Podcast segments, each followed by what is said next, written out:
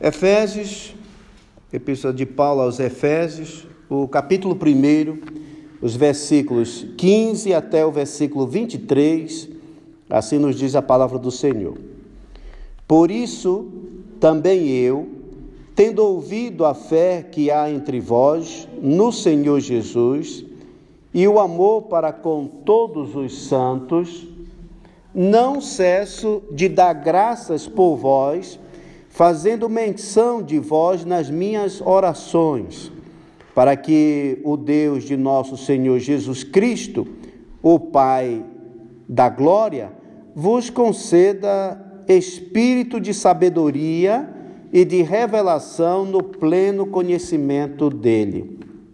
Iluminados os olhos do vosso coração, para saberdes qual é a esperança do seu chamamento qual a riqueza da glória da sua herança nos santos, e qual a suprema grandeza do seu poder para com os que cremos, segundo a eficácia da força do seu poder, o qual exerceu ele em Cristo, ressuscitando dentre os mortos, fazendo-o sentar à sua direita nos lugares celestiais, acima de todo principado, potestade, poder, domínio, e de todo nome que se possa referir, não só no presente século, mas também no vindouro.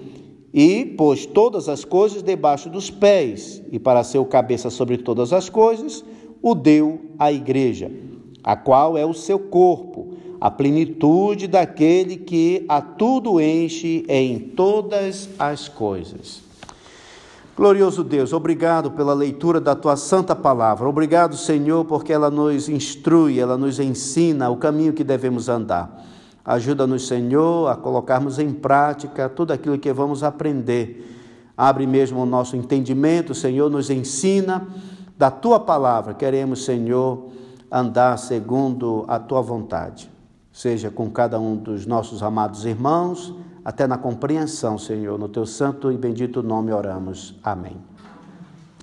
Então veja, irmãos, os irmãos estão vendo aí que desde o versículo 3 até o versículo 14, o apóstolo Paulo falou a respeito da salvação realizada por Deus o Pai, Deus o Filho e Deus o Espírito Santo.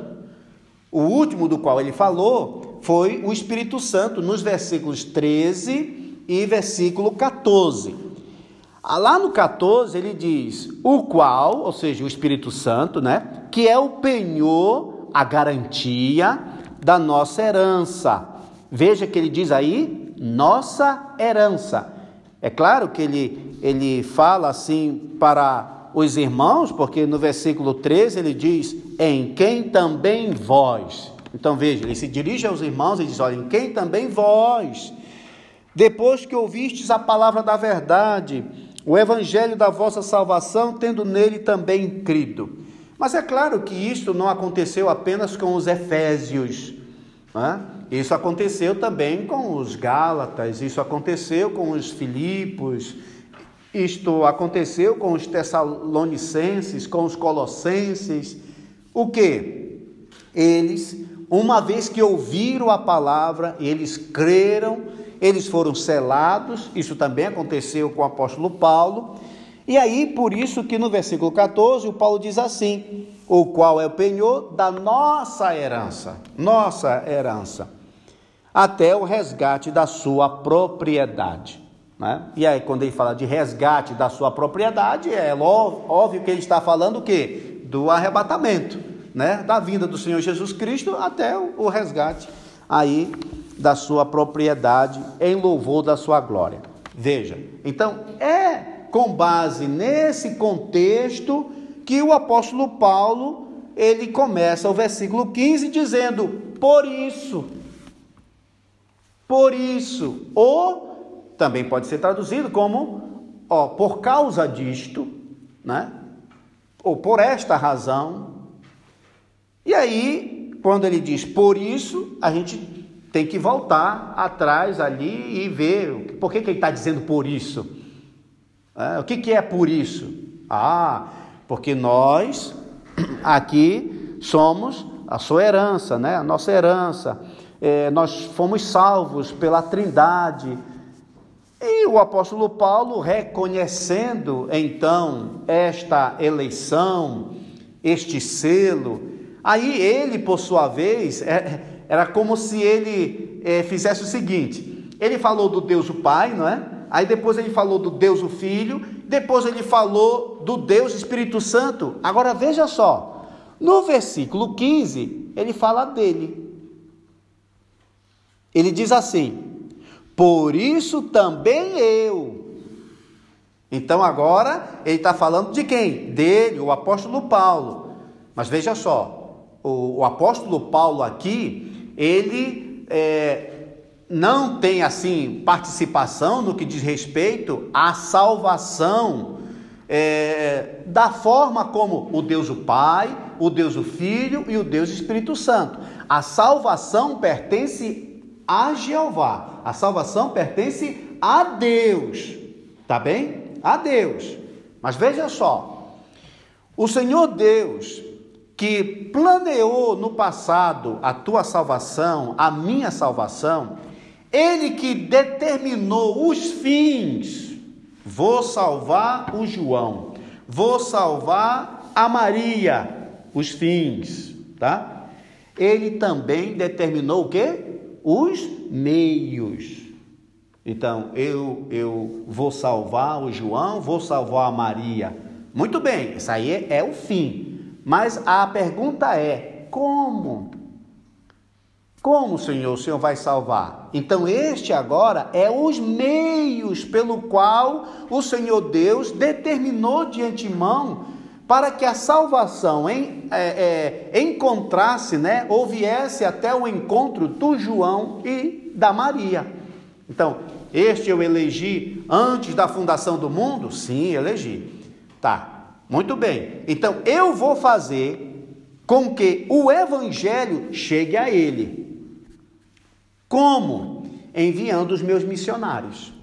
E por isso o Senhor Deus comissionou o apóstolo Paulo, e o apóstolo Paulo saiu ali da Judéia, era um homem que era bem fariseu, ele queria só saber do seu povo mesmo, mas ele foi feito um apóstolo aos gentios. Então o apóstolo Paulo ele sai ao redor do mundo para quê? Para pregar o evangelho.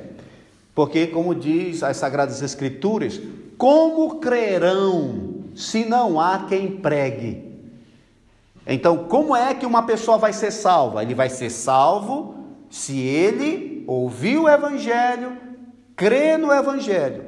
Mas como ele vai ouvir o Evangelho se não tem missionários? Se não tem alguém que pregue? Então, esse aí é o meio pelo qual o Senhor Deus viu que ia alcançar os seus eleitos.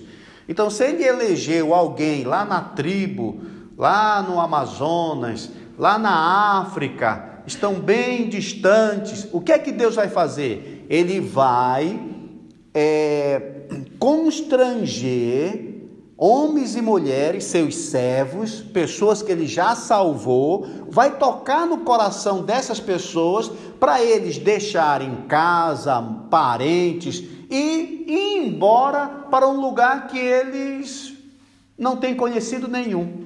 Né? Esses são os missionários. Então eles saem, vão pelo mundo afora e vão chegar justamente naqueles que o Senhor Deus tinha eleito antes da fundação do mundo. Então, Deus que planeia os fins, ele também planeia os meios. E ele vai alcançar esses fins. Por que ele vai? Porque nenhum dos seus planos pode ser frustrado.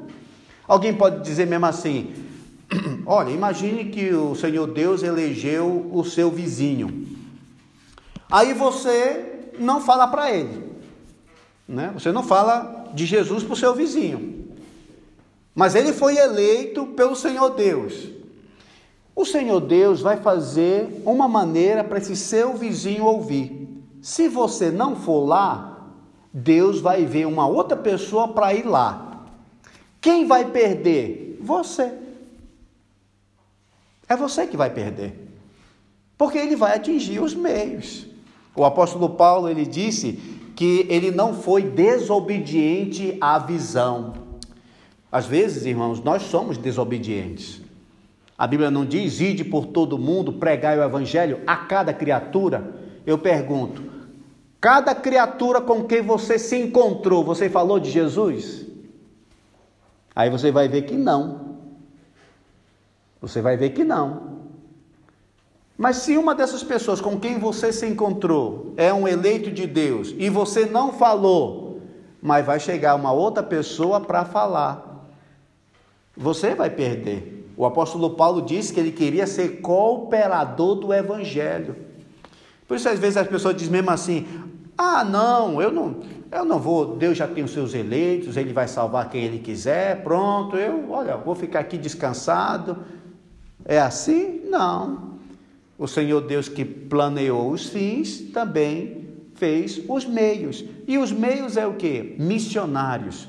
Pessoas indo, pregando, evangelizando. Se você não for, outro vai, mas Deus vai executar o seu plano, o seu plano não vai ser frustrado.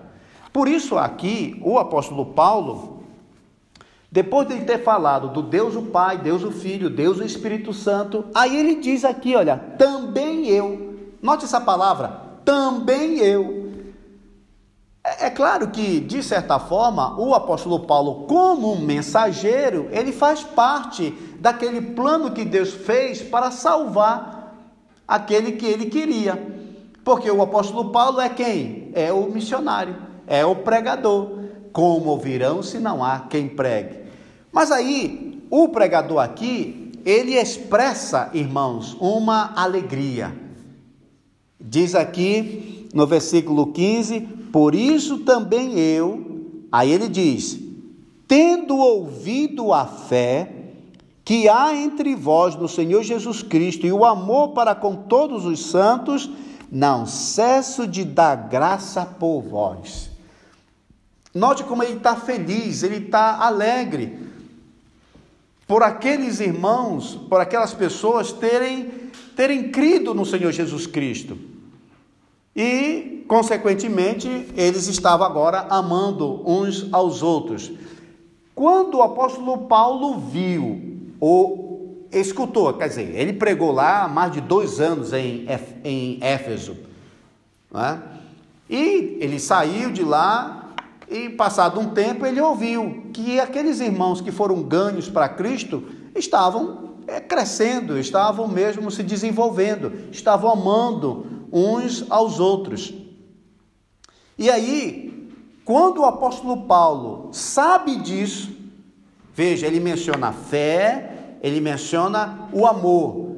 Então ele automaticamente vê que esses dois são frutos de uma verdadeira regeneração. Então a conclusão que ele chega é o que? Essas pessoas de fato foram regeneradas, de fato aceitaram o Senhor Jesus Cristo como seu Salvador, de fato eles são salvos, porque o apóstolo Paulo diz: ele ouviu da fé que eles tinham no Senhor Jesus Cristo e do amor de um para com os outros. E agora, irmãos, eu gostaria de, de, de pensar aqui nessas duas palavras que o apóstolo Paulo menciona. E note a ordem que ele coloca. Ele coloca primeiro a fé e depois o amor. Geralmente é, existe três palavrinhas que sempre são usadas: é a fé, a esperança e o amor. Mas aqui a gente só vê a fé e o amor. Aí a gente fica perguntando, mas cadê a esperança? A esperança, irmãos, está lá no versículo 18. Ela não foi esquecida, está no versículo 18. Quando ele, quando ele diz: Iluminado os olhos do vosso coração para saberdes qual a esperança do seu chamamento. Então, lembra quando lá é, no capítulo 12 né, e 13, o apóstolo Paulo está falando né, da olha, esses aqui é, que são os importantes: a fé, a esperança, o amor. Esses três, mas o maior deles é o amor. Então aqui a gente vê é, o apóstolo Paulo colocando a fé E essa fé ele diz: no Senhor Jesus. E depois disso, ele coloca amor para com todos os santos. Veja, isto aqui é, é, é bem interessante. Por que, que o apóstolo Paulo ele está dando graças a Deus, ele está tão feliz por ter ouvido que os irmãos tinham fé para com o Senhor Jesus Cristo e amor para com os irmãos. Porque, irmãos, como eu disse, é, isto é, é uma evidência que eles foram regenerados: a fé e o amor. É isso que nós devemos olhar para uma pessoa que verdadeiramente foi transformada. Uma pessoa que aceitou Jesus como seu Salvador, que foi regenerado por Deus, o que se espera de ver nesta pessoa? Primeiro, fé no nosso Senhor Jesus Cristo e amor para com os irmãos. E aí eu mostro para os irmãos algumas passagens para nós é, vermos e comprovarmos que isso de fato é assim. Olha Gálatas, Gálatas, o capítulo 5, Gálatas capítulo 5, só um livro atrás, né? Gálatas, capítulo 5, e o versículo 6. Veja o que diz ali. 5, 6. Diz assim: Porque em Cristo Jesus, nem a circuncisão, nem a incircuncisão tem valor algum. O contexto aqui, os irmãos sabem, era que os Gálatas queriam ser salvos por obras. Ah, mas eu vou me circuncidar e aí eu sou mais importante de quem não é circuncidado.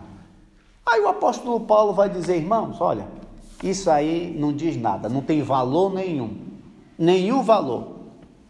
O que tem valor é a fé que atua pelo amor. Vocês estão vendo essas duas palavras? A fé que atua pelo amor. Eles estavam querendo se basear em coisas externas. Não, eu eu eu sou salvo. Por que, que você é salvo? Porque eu sou circuncidado. Eu sou circuncidado. Você não é circuncidado? Ah, então eu estou garantido. Mas o que, que acontecia? O que, que adiantava a pessoa ser circuncidada se não tinha aquela fé no Senhor Jesus? O que, que adiantava se a pessoa era circuncidada e não amava o irmão? Nos nossos dias também é assim. Há pessoas que dão mais valor nas questões assim como tradições ou, ou ações religiosas. Ah, eu vou para o céu porque eu faço isso, eu faço isso eu faço aquilo. O que tem valor, irmãos, é a fé que atua pelo amor. E aí a gente fica perguntando, mas como que é isto? Como assim? Fé que atua pelo amor? Vamos ter um exemplo mais claro, tá? Tiago 2,14. Tiago 2,14. Veja o que diz aí, Tiago 2,14. Meus irmãos, qual é o proveito se alguém disser que tem fé? Olha lá, mas não tiver obras. Pode acaso semelhante fé salvá-lo? Então note que o apóstolo Paulo, ele diz: o que é que tem valor? É a fé que atua pelo amor. Eu só sei que uma pessoa tem fé se esta fé é demonstrada pelo amor. A evidência dessa fé, que é algo como que abstrata, ela se é, materializa ou ela se externa, ela se evidencia através desse, desse amor ou através de ações, como no caso de quando Deus disse para é, Abraão é, apresenta o teu filho. E o Abraão tomou o seu filho e levou para sacrificar. Ele tinha fé em Deus. Como que eu sei? Pelas obras dele. E aqui o Tiago também está dizendo: olha, irmãos, que adianta você dizer que tem fé, mas você não tem o que? Obras. Olha o 15, 2,15. Se um irmão ou uma irmã estiverem carecidos de roupa e necessitados do alimento cotidiano, e qualquer dentre vós lhe disser: Ide em paz, aquecei-vos, fartai-vos, sem contudo lhes dar o necessário para o corpo, qual é o proveito disso? Então o irmão está vendo aí? Ele está dizendo que ele tem fé. Como é que nós podemos ver essa fé? Se ela atuar pelo amor. Então chega um irmão, uma irmã é, carente aí de, de roupa, do alimento cotidiano. Então, como é que eu vou saber que essa pessoa assim tem fé ou que é, ele ama? Eu vou saber pela demonstração para com um irmão. Ou seja, aquela pessoa que é nascido de novo, ele vai o que? Ele vai querer amar o irmão. Nós vemos isso muito claro, irmãos, lá em 1 João 5:1. Primeira epístola de São João, capítulo 5, versículo 1. 1 João 5:1 diz assim: Todo aquele que crê que Jesus é o Cristo. Note bem que ele está falando sobre fé.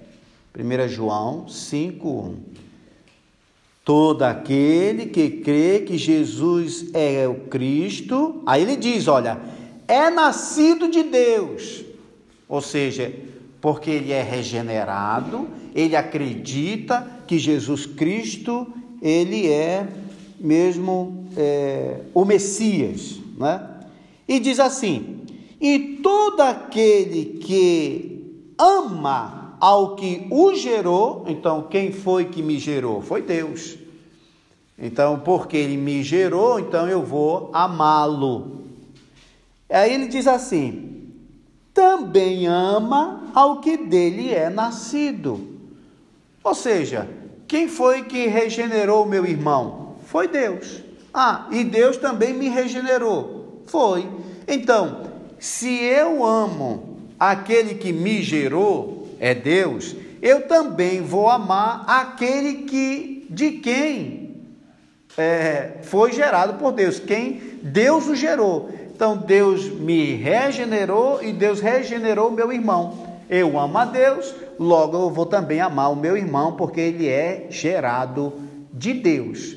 Então veja, se eu, diz aqui, se eu creio que Jesus é o Messias, eu só creio que ele é o Messias porque eu sou nascido de Deus. E uma vez que eu sou nascido de Deus, o que é que eu vou querer fazer? Eu vou querer amar o meu irmão. Eu vou querer amar o meu irmão. Por isso que nós estamos dizendo aqui, irmãos, que a fé e o amor são sinais é, fidedignos, assim, são sinais verdadeiros é, de uma real, de uma verdadeira regeneração. Ele foi verdadeiramente regenerado. Então, o que é que a gente espera de uma pessoa que diz que acredita em Jesus Cristo, que diz que é crente, salvo por Jesus? Nós esperamos essas duas coisinhas: que ele tenha fé no Senhor Jesus Cristo e que ele ame o seu irmão. Note que aqui no, no Efésios ele diz assim: tendo ouvido a fé, a vossa fé, a fé que há entre vós, para com o Senhor Jesus, e o amor para com todos os santos. Note que ele, ele emprega a palavra santos, tá? E aqui, para alguém que não, não ouviu ah, esse estudo a respeito dos santos, você vai ver que geralmente os irmãos, os apóstolos, eles, quando escreviam para uma determinada igreja, eles chamavam os irmãos daquela igreja de santos. De santos.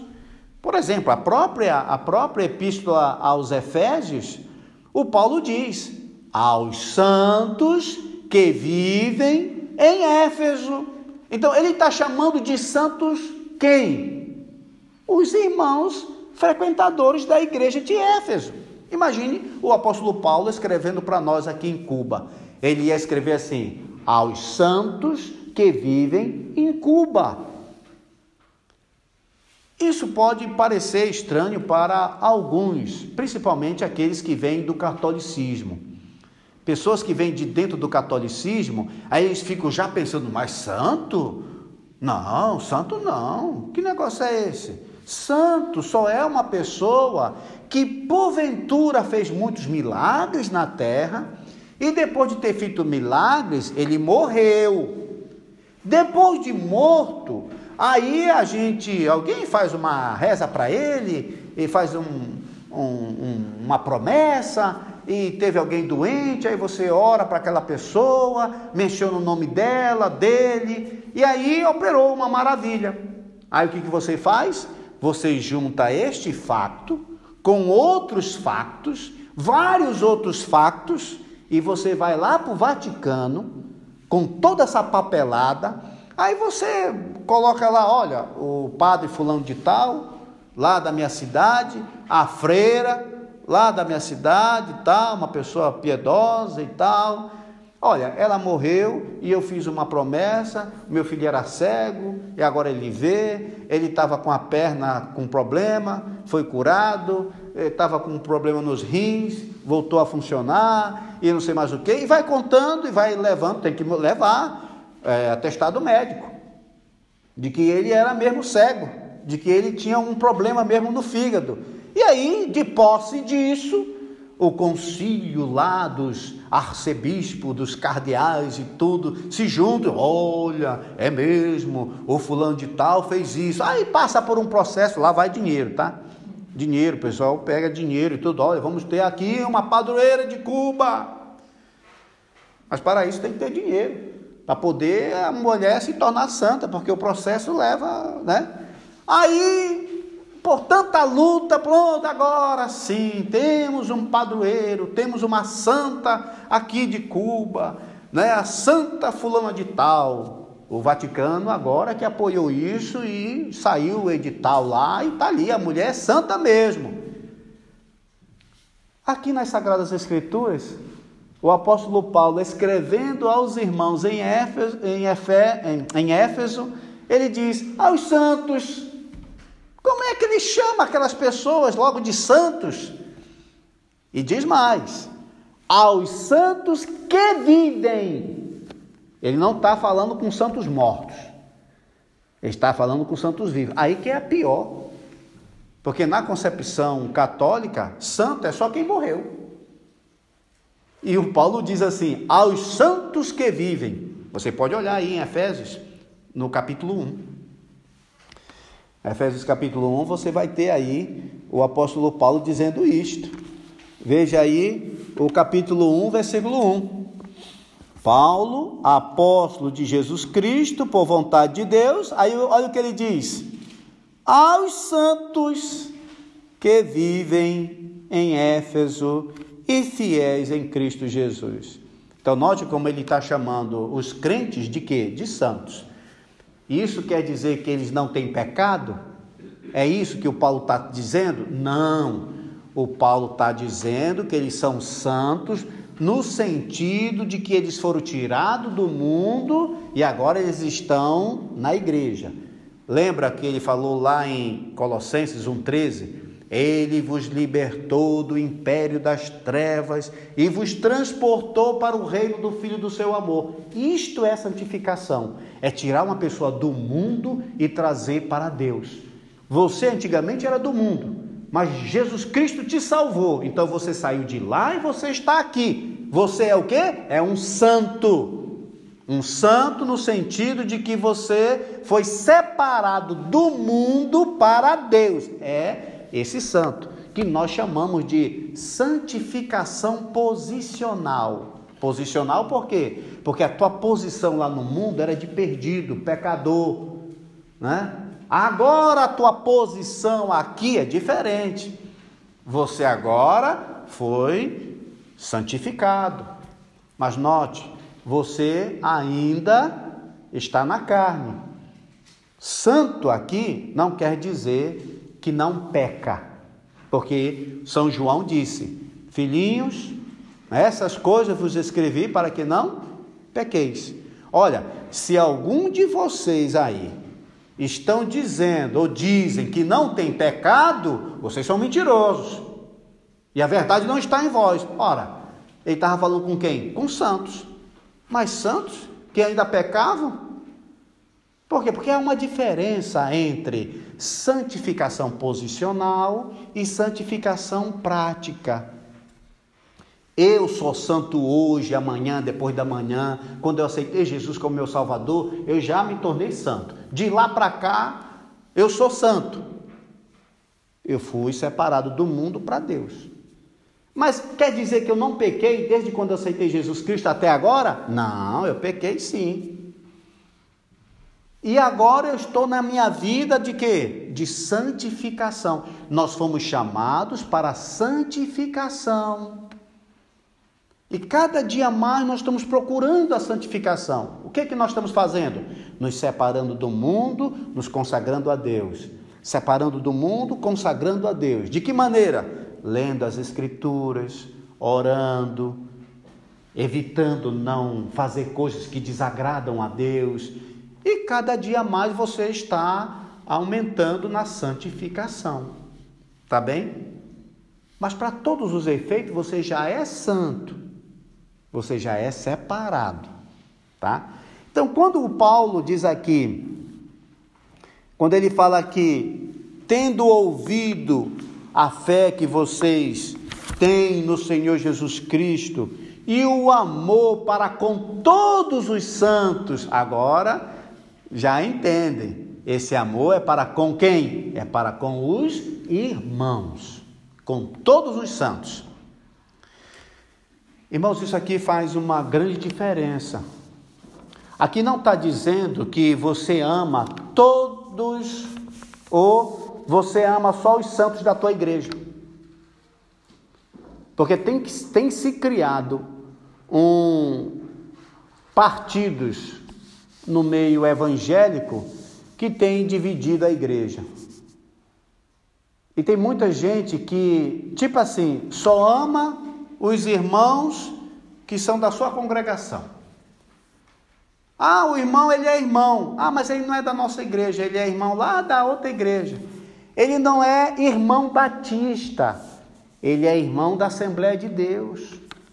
Ele não é irmão da Assembleia de Deus, ele é irmão da Anglicana. Ele não é da Anglicana, ele é irmão presbiteriano. Não, ele não é irmão presbiteriano. Ele é irmão wesleyano. Eu pergunto, uma pessoa que é batista não aceitou Jesus Cristo como seu Salvador? Uma pessoa da Assembleia de Deus, crente mesmo, né? Não aceitou Jesus como Salvador? Da presbiteriana, não aceitou Jesus Cristo como seu Salvador? Da evangélica, não aceitou Jesus como Salvador? Eu pergunto, eles são ou não são santos?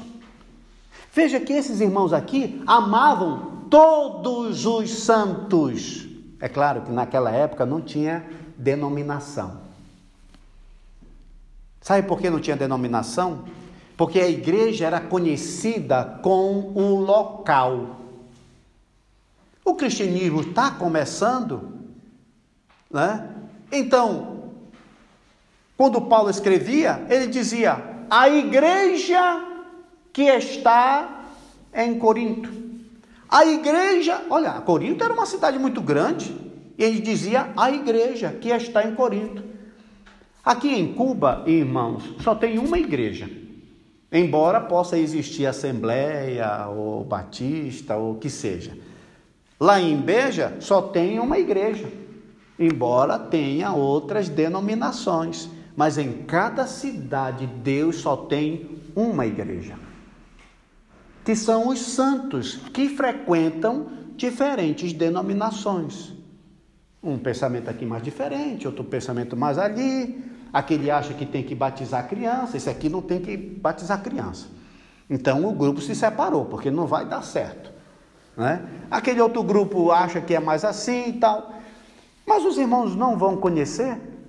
Vocês não vão conhecer, por exemplo, irmãos da presbiteriana, irmãos da Assembleia, irmãos da Deus e Amor, irmãos de uma determinada igreja, que você vê que ele é irmão mesmo. Ele pode até pensar um pouco diferente, mas é um irmão. Ele quer viver para Deus. E nós temos que amar os irmãos. Temos que amar todos os santos. Não temos que ficar com esse negócio de, não, ele é lá da, da Assembleia, não, aquele é lá da. É por isso, irmãos, que eu não tenho nenhum problema, digo isso, uma pessoa chegando e diz: Olha, pastor, eu queria ir lá para a igreja da Assembleia. Pode ir, irmão, vai com Deus, Deus abençoe. Ah, eu queria, tá, porque eu queria ir lá para a presbiteriana, eu queria ir lá para a Batista. Olha, meu irmão, fica à vontade. Só, agora, se disser que vai para o mundo, ou que vai para testemunho de Jeová, aí, aí não dá certo. Aí eu vou aconselhar você para não ir. Né? Ah, quer ir lá para uma dessas assim do mundo? Aí não. Mas Assembleia, ou Batista, Presbiteriana, ou o que seja, como já teve no passado. Aí eu disse, mas a irmã, por que, que a irmã gostaria de ir para lá? Não, pastor, porque lá fica mais perto de casa tem umas conhecidas lá que também assistem. Ô, oh, minha irmã, então Deus abençoe, seja bem feliz. Eu pensava que era alguma briga aqui na igreja. Não, não, pastor, aqui é excelente, mas lá fica mais perto de casa, eu queria assistir. Deus abençoe, continue servindo ao Senhor Jesus Cristo. Aqui está dizendo, irmãos, que eles tinham fé em Jesus e amor por todos os santos. Por todos os santos. É isso que nós temos que ter. O apóstolo Paulo, no versículo 16, ele, ele diz algo que chama atenção. Diz assim: Não cesso, ele diz aqui, de dar graças por vós. Eu pergunto, ele estava dando graças a quem? A quem ele estava dando graças? Não cesso de dar graças por vós. Ele dava graças para quem? A Deus. Não cesso de dar graças a Deus por vós. Mas espera aí. Irmãos, quem teve fé em Jesus Cristo não foram os efésios? Quem amava os santos não era os efésios? Por que que Paulo dava graças a Deus? Os irmãos sabem? Por que, que Paulo tinha que dar graças a Deus? Afinal de contas, foram os Efésios que tiveram fé. Foram os Efésios que amavam uns aos outros. Ora, então nada mais justo do que o apóstolo Paulo dizer mesmo assim: irmãos, olha, eu dou graças a vocês, que vocês tiveram fé no Senhor Jesus Cristo, que vocês estão aí amando uns aos outros. Mas por que, que ele dá graças a Deus? Ele está, irmãos, colocando Deus como uma causa deles terem a fé e o amor. E eu pergunto: tá certo? Foi Deus que deu fé para eles? Foi. Pela graça sois salvos mediante a fé. Isso não vem de vós, é dom de Deus. Ah, então se eles acreditaram no Senhor Jesus Cristo, era porque Deus tinha dado fé para eles. Mas e o amor? Deixa eu mostrar o amor para os irmãos em Romanos 5:5. Romanos 5:5. Veja o que diz lá. Romanos capítulo 5 e o versículo 5. Que nos diz assim: Ora, a esperança não confunde. Olha lá, porque o amor de Deus, o amor de quem? O amor de Deus é derramado em nosso coração pelo Espírito Santo que nos foi ortogado. Opa! Se a gente voltar lá em Efésios, a gente vê que eles acreditaram no Senhor Jesus Cristo e aí eles foram selados com o Espírito Santo. O que é que veio aí com o Espírito Santo, irmãos? O que foi que veio aí com o Espírito Santo? Ele diz aqui que o amor de Deus é derramado em nosso coração pelo Espírito Santo. Então veja só, quem foi que deu a fé para eles? Foi Deus. Quem é que derramou esse amor no coração deles pelo Espírito Santo? Quem foi? Foi Deus. Agora você sabe por que, que o apóstolo Paulo está dando graças a Deus? É por isso, irmãos, que o apóstolo Paulo dá graças a quem? A Deus. Ele atribui a salvação daqueles irmãos a Deus. Ele atribui a fé que eles têm, ele atribui o amor que eles têm a Deus. Então, Senhor Deus, muito obrigado porque tu colocastes a fé neles. Muito obrigado porque tu colocastes o amor neles. Eu não cesso de te agradecer. E ele está agradecendo a pessoa correta, porque foi Deus que deu a fé e o amor para aqueles irmãos. E é isso que ele dá também para nós, irmãos. E por isso nós devemos dar graças a ele, não ao homem, mas dar graças a ele, porque a fé e o amor que nós temos, irmãos, foi dado por Deus. Amém?